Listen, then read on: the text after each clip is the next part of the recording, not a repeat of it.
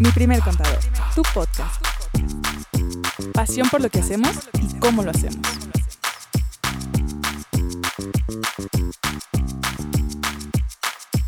Hola, ¿cómo están? Bienvenidos a un episodio más de Mi primer contador, tu podcast. ¿Qué show? ¿Cómo andan Lili, Andrea? Qué gusto saludarlas. ¿Cómo están? ¿Qué onda? Todo muy chido, contenta de estar aquí y que Lili nos presente. Oye, aparte, eh, emocionados porque le vamos a dar un twist, ¿no? Platícanos un poquito de, de ese twist, Lili, del twist que van a tener nuestros programas a partir de hoy. Vamos a empezar a hablar por giros de negocio. Vamos Yeah. a empezar a dar tips, qué debo de cuidar, eh, por dónde me tengo que ir, dependiendo del giro del negocio al que me dedico. Una de las, de las cosas que nos encanta de, de nuestra profesión y, y de, lo, de lo que hacemos día a día es que tenemos la, la oportunidad de conocer muchos giros, muchas industrias. Muchos de nuestros clientes tienen actividades tan diferentes, tan variadas, que la verdad, por un lado, nos nutren en cuanto a conocimiento, pero también nos permiten mantenernos vigentes desde la parte creativa, ¿no? Que también se tiene que tener en este mundo contable fiscal. Entonces, eh, se nos hizo una excelente idea. eh, a partir de ahora empezar a platicar un poquito de los diferentes giros, ¿no? Eh, que el que vende compus, que los consultores, que los que se dedican a la construcción, que los muebleros, carpinteros, los que fabrican alimentos, los que tienen tienda de vinos. Creo que por ahí tenemos un cliente, Lili, que se dedica a cuidar la fauna de los aeropuertos, ¿no? Les vamos a platicar de chile, mole y picadillo. Control de fauna. Entonces, pues va a estar padre. Creemos que por ahí vamos a poderles transmitir también mucho de- del conocimiento y la experiencia que hemos podido generar también gracias a nuestros clientes. Así que, pues a darle. Hoy de qué vamos a hablar? A ver, ¿cuál va a ser el tema con el que vamos a inaugurar esta nueva dinámica? Hoy vamos a profundizar un poquito más en el tema de los restaurantes. Yeah. Lo que queremos abordar es el tema del IVA, el tema de las propinas, el tema de los tips, el tema de las ventas al público en general, el tema de que te facturen tus proveedores, que tú vayas a facturar, que tienes que cuidar con la autoridad, que, o sea, vamos a hablar de todo.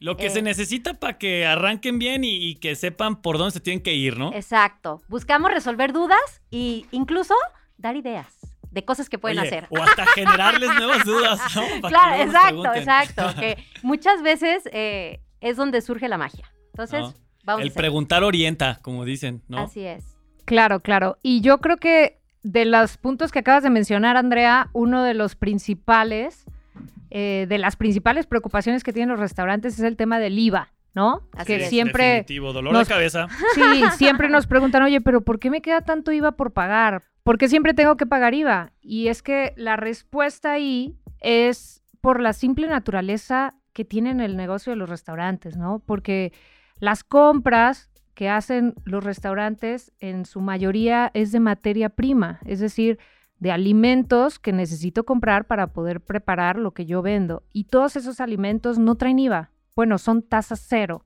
Entonces no genero un IVA a favor por esos gastos, esas compras que estoy haciendo. Solamente voy a generar IVA de otro tipo de gastos que tengo, como la renta, la luz, eh, si compro otro tipo de, sí, otro tipo de consumibles, desechables, Desechables, bolsas, servilletas. la cerveza, ese tipo de cosas. vinos, sí, sí, claro.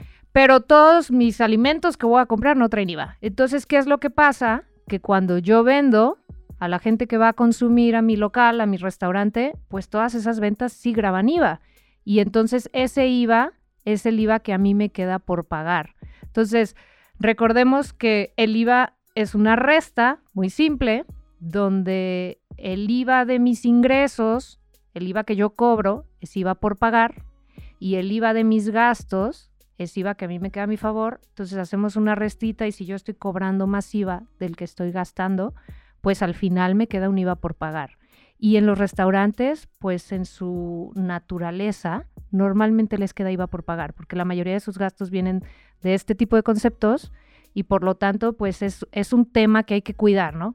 Yo no diría que es un problema, simplemente diría que es un tema para tener siempre en cuenta porque así va a suceder la mayoría de las veces, ¿no? Entonces, para administrarnos, para saber qué onda y pues para considerarlo dentro, dentro de mis gastos que Ah, voy a tener que Me hacer. gusta, Lili, tu actitud tan positiva de el IVA no es un Oye, problema. y es que es parte, es parte del show, ¿no? O sea, para que, tan- para que no se alarmen. O sea, si se van a meter a un restaurante, sepan que el IVA va a ser un tema constante en la mesa y va a ser un, un, tema que van a tener que estar revisando con su asesor contable, con su asesor fiscal.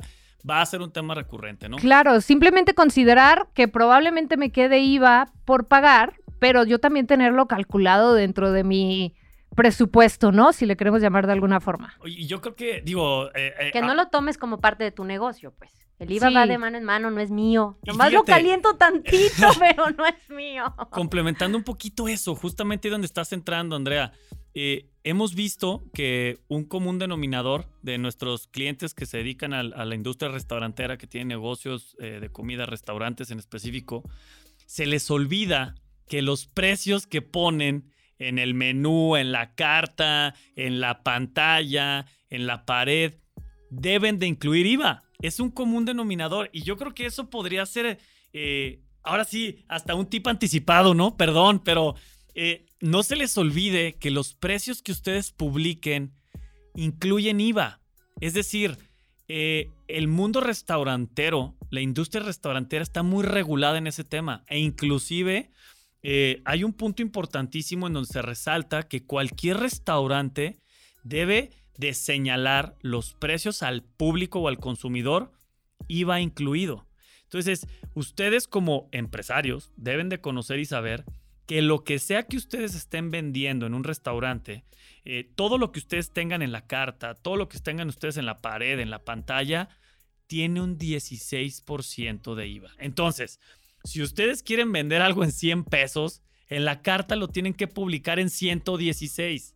Porque si lo publican en 100, a la hora que ustedes ya tengan que integrar esos ingresos en su contabilidad, pues van a tener que quitarle a 100 pesos 16, ¿no? Y ahí es donde también nosotros hemos visto que, muchos restauranteros aplican el no, pues es que entonces ya no me sale. Y es que eh, el tema es ese, ¿no? Como lo dices tú eh, muy, muy clarito, este, Andrea, pues el IVA nomás se calienta tantito y, pues hay que trabajarlo, ¿no? Este... Así es, en ese sentido, abarcando ya un poquito el tema de los ingresos, en los restaurantes, eh, muchas veces nuestros clientes nos van a pedir factura y muchas otras veces no. Eh, a esas ventas que nosotros tenemos por las que no nos piden factura, se le llaman ventas al público en general. Si tú ya tienes un eh, restaurante ya formal, con cierta estructura ya más grande, posiblemente tengas un punto de venta. Que, es un gran aliado, lo voy a decir así. Este, Qué buen término.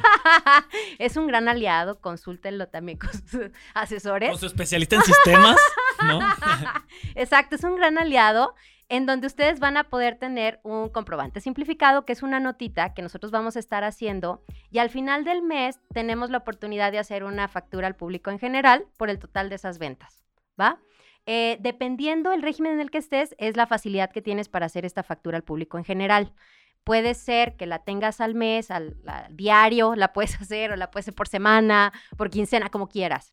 Eh, uno de los beneficios es al mes, o en caso nada más de ser RIF, pudieras hacer una bimestral. Ese es como el beneficio específico para ellos. Sí es importante que sí emitamos esta factura al público en general, porque después la autoridad puede llegar a revisarnos. Entonces, mejor tenerlas y no necesitarlas.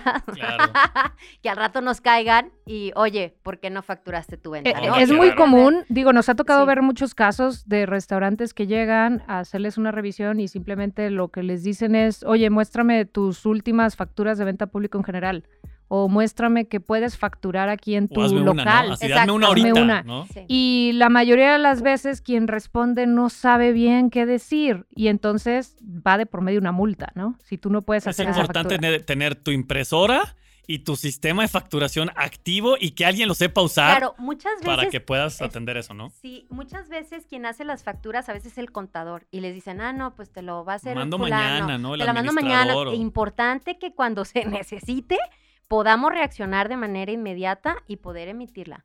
Claro. ¿va? Si nosotros recurrimos en eso, si el SAT nos cacha una vez que no la hicimos y hay reincidencia, lo que puede llegar a pasar es clausura del negocio. Entonces, mejor nos evitamos esa bronca y mejor si estarlas emitiendo. Y, y, capaciten a alguien. O sea, yo creo que aquí la recomendación es capaciten a alguien en su equipo que sepa cómo utilizar el sistema de facturación eh, la computadora, la impresora, digo, porque por más obvio que parezca, pues tiene su chistecito, ¿no? Porque como bien lo comentan, pues bueno, la, revisión, la autoridad llega y te dice, oye, quiero que me factures en este momento ese ticket que estás vendiendo o quiero que me muestres cómo estás generando las ventas al público. Entonces, eh, capaciten a alguien y quítense de broncas. Y, ligando un poquito ese tema, Andrea, de la venta al público en general, eh, voy a irme un poquito a cuando un cliente sí pide la factura, ¿no? De que, oye, ¿sabes qué? Sí quiero mi factura, voy a hacer deducible este consumo, lo voy a meter como viáticos o lo que sea. Eh, ¿Qué pasa con las propinas, no? Yo creo que a más de uno eh, de ustedes, si están del lado del restaurantero, les ha pasado tener que explicarle al cliente por qué no le facturaron todo. Y si están del lado del cliente, estoy seguro que se han dado cuenta de, oye, espérame, espérame, pero si me cobraste mil pesos y te dejé 200 de propina, ¿por qué nomás me estás facturando los mil? Bueno, ahí les va, les explicamos. Las propinas no se facturan, no son facturables, ¿sí? Las propinas es una dádiva, es una un pequeña regalo, donación. es una pequeñita donación que, que, obviamente no entra en el juego fiscal. Y es por eso que el negocio o el restaurante ni tiene la obligación de facturar la propina, pero también el cliente pues no puede hacerla de tos porque no se la estén facturando. Simplemente la propina no se factura. ¿Cuál sería aquí la recomendación? Y que es una práctica que yo cada vez la veo más común y más recurrente.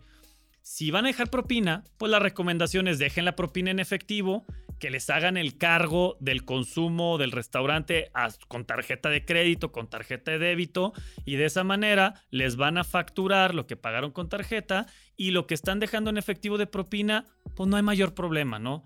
Ahora, desde el lado del restaurantero, si te pagan con tarjeta todo el consumo y te dicen, incluyeme ahí la propina, pues sí es importante que también ustedes sepan que no le deben de facturar la propina, porque si no, ustedes solitos se van a estar este, generando un 10, 15 o si el, el comensal, ¿no? El comensal fue muy dadivoso y les dio un 20% de propina, pues ustedes se van a estar generando ese ingreso que tampoco les corresponde. O sea, a fin de cuentas, lo que ustedes tendrán que reconocer de ingreso es lo que vendieron.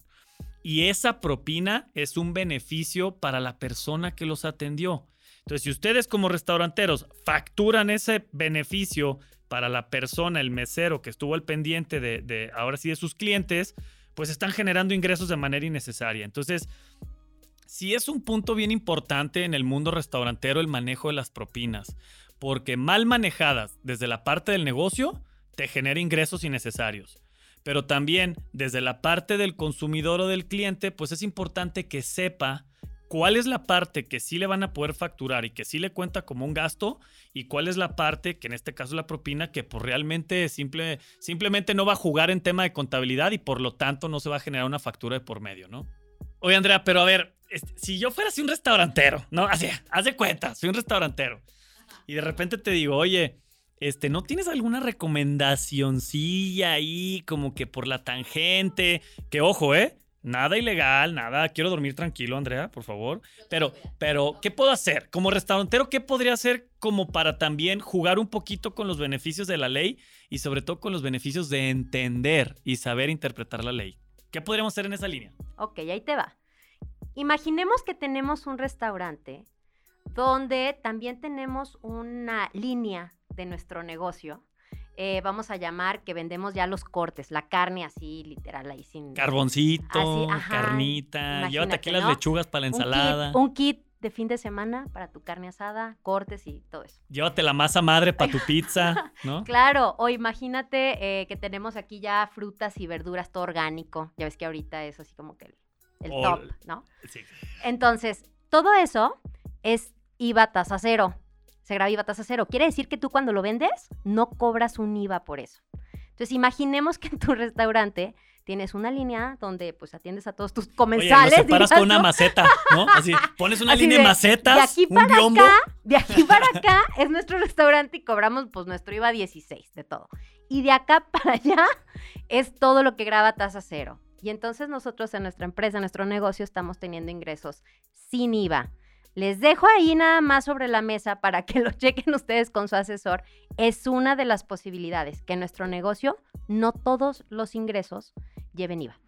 Que, eh, que justamente es como lo que se usa muchas veces en algunos lugares, ¿no? Que tienen como un espacio de tipo tiendita donde Ajá. venden sus productos y pues toda su área ya de mesas para llegar a- al restaurante y sentarte y ahí disfrutar de tu comida, ¿no? Pero entonces esta parte que tú hablas, Andrea, yo también ahí agregaría que se puede también, imagínense un área donde vendemos pan, tipo panadería. Ay, güey, no me digas más, no me digas más. Repostería. Sí, repostería, Ay, qué todo eso que, que si alguien va y compra un pastel y se lo lleva, va y compra una barra de pan y se la lleva, esos son ingresos tasa cero. No está yendo a consumir a mi local, no se está sentando, no está disfrutando ahí ni de la rebanada de pastel, ni del pan con el café, ni de una comida completa, ¿no? Entonces, son otros tips y Ajá. ciertas formas de recibir ingresos también tasa cero que, que pues ayudan al Podrían giro, ¿no? ahí. eh, Y dos pájaros de un tiro, ¿no?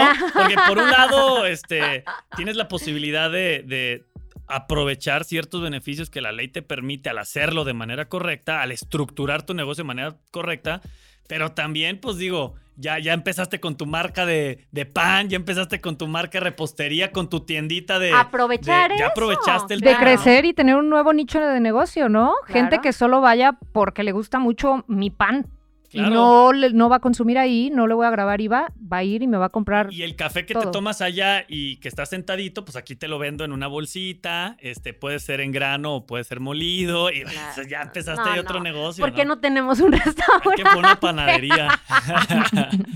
Sí. Oigan, pues sí, digo, creo que co- como, podrán ver, esa parte es bastante interesante y yo creo que aquí como última recomendación y, y último tip, que, que creo que sí es súper, súper clave y también creo que por ahí lo platicamos en algún, en algún programa anterior. Acuérdense que no hay nada más complicado a nivel fiscal que cruzar líneas, ¿no? ¿A qué me refiero? Y vamos a ser bien claros y bien honestos. Pues bueno, aquí en México hay negocios informales y hay negocios formales, ¿no? Y obviamente los negocios formales, hablando de un restaurante, ¿no? Pues son restaurantes que tal vez están en una plaza, que están bien establecidos, que tienen un local, que tienen un punto de venta, que pueden dar factura. Pero también, y, y siendo muy claros, pues en, la, en, el realidad. negocio, es una realidad en México, es una realidad en nuestro país, en muchos lugares del mundo, pues que también en esta industria existe mucha proveeduría informal, ¿sí? Eh, yo les podría decir que el 85% de los productores de virote y de bolillo y, este, de pan, ¿no? Pues no dan factura. Habrá algunos que ya vieron ahí la oportunidad, ¿no? Habrá algunas tortillerías que ya te dan factura, pero la mayoría no. Hay algunas tiendas este, de frutas, de verduras que no te dan factura. Entonces, eh, a lo que voy es que si ustedes van a estar en un establecimiento muy formal, si ustedes van a estar en una plaza, si ustedes van a tener un negocio, restaurante, eh, pues donde van a aceptar eh, pagos con tarjeta, en donde van a poder facturar, sí es importante que también hagan una búsqueda de su proveeduría y que procuren que la mayoría de su proveeduría pues también sea formal. ¿Por qué? Porque bueno, si, si no es formal, no solo no les va a afectar en el IVA de lo que hablaba Lili hace ratito en caso de que también sean productos con IVA, sino que para tema de ISR y para las utilidades, pues imagínense, o sea, ustedes tienen un, un restaurante que acepta pagos con tarjeta, que tiene ventas fiscales, que puede facturar, que está en una plaza comercial y luego resulta que todos tus proveedores no te dan factura, pues ni les quiero contar la broncota La de utilidad. utilidades que van a tener ahí, ¿no? Entonces, no estamos diciendo que todos los restaurantes tienen que ser formales, no estamos diciendo que todos los restaurantes tienen que ser informales. Lo que estamos diciendo es decide cuál es tu negocio, decide cuál es tu nicho y tu mercado. Si te vas a ir a lo formal, procura tener prove- proveeduría formal. Si te vas a ir a lo informal, créeme que la última preocupación que vas a tener va a ser si te dan factura o no y si te aceptan pago con tarjeta o no, porque ahí todo es cash de contado y no quiero factura y yo también voy a vender de la misma manera, ¿no? Y ya serán otros temas que no corresponden a este programa, pero ténganlo presente. A ver, Diego, en teoría, digo, si nos fuéramos en un sentido muy estricto, Así ya todo mucho mundo, la liga. Perdón. todo mundo, hasta el señor del puestito en el tianguis y La un fondita, el de los tacos. El deber fondita, ser. El deber ser. ¿no? debería dar factura y declarar. Si yo voy y me echo unos tacos en un puestito en la calle, y quiere una factura, en Así sean las, teoría, do- el así sean las 4 de la mañana, Diego. En teoría todos tendríamos que declarar ingresos, ¿no? Lili, ¿le Pero- facturamos a su mismo RFC? Exacto. Pero lo que dices, Diego, pues sí es muy cierto, aunque el deber ser es que todo el mundo tendría que declarar y estar en la Sí. formalidad. Sí, pero creo que se, se entendió Se la entiende, idea. Se claro. entendió la idea, Diego. Estiré gracias. poquito la liga, pero no se Está reventó, bien, ¿eh? No se bien, reventó. está bien. Creo que estamos dentro del marco de lo, permitido. permitido, ¿Sabes? ¿no? Bien. Bueno, pues para más tips y consejos, Eh, síganos en escabrosos y nuestras no tan redes. escabrosos.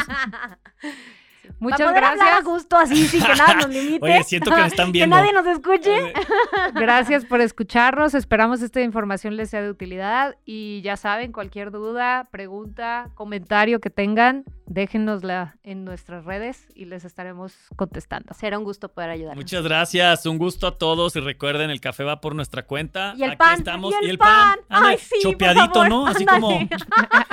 Gracias, abrazo, vamos Cuídense un pan, mucho. Sí, güey, sí, pan. vamos. Nos vemos, vamos. Bye. pan. Bye. Serán 800 roles de canela. Bye.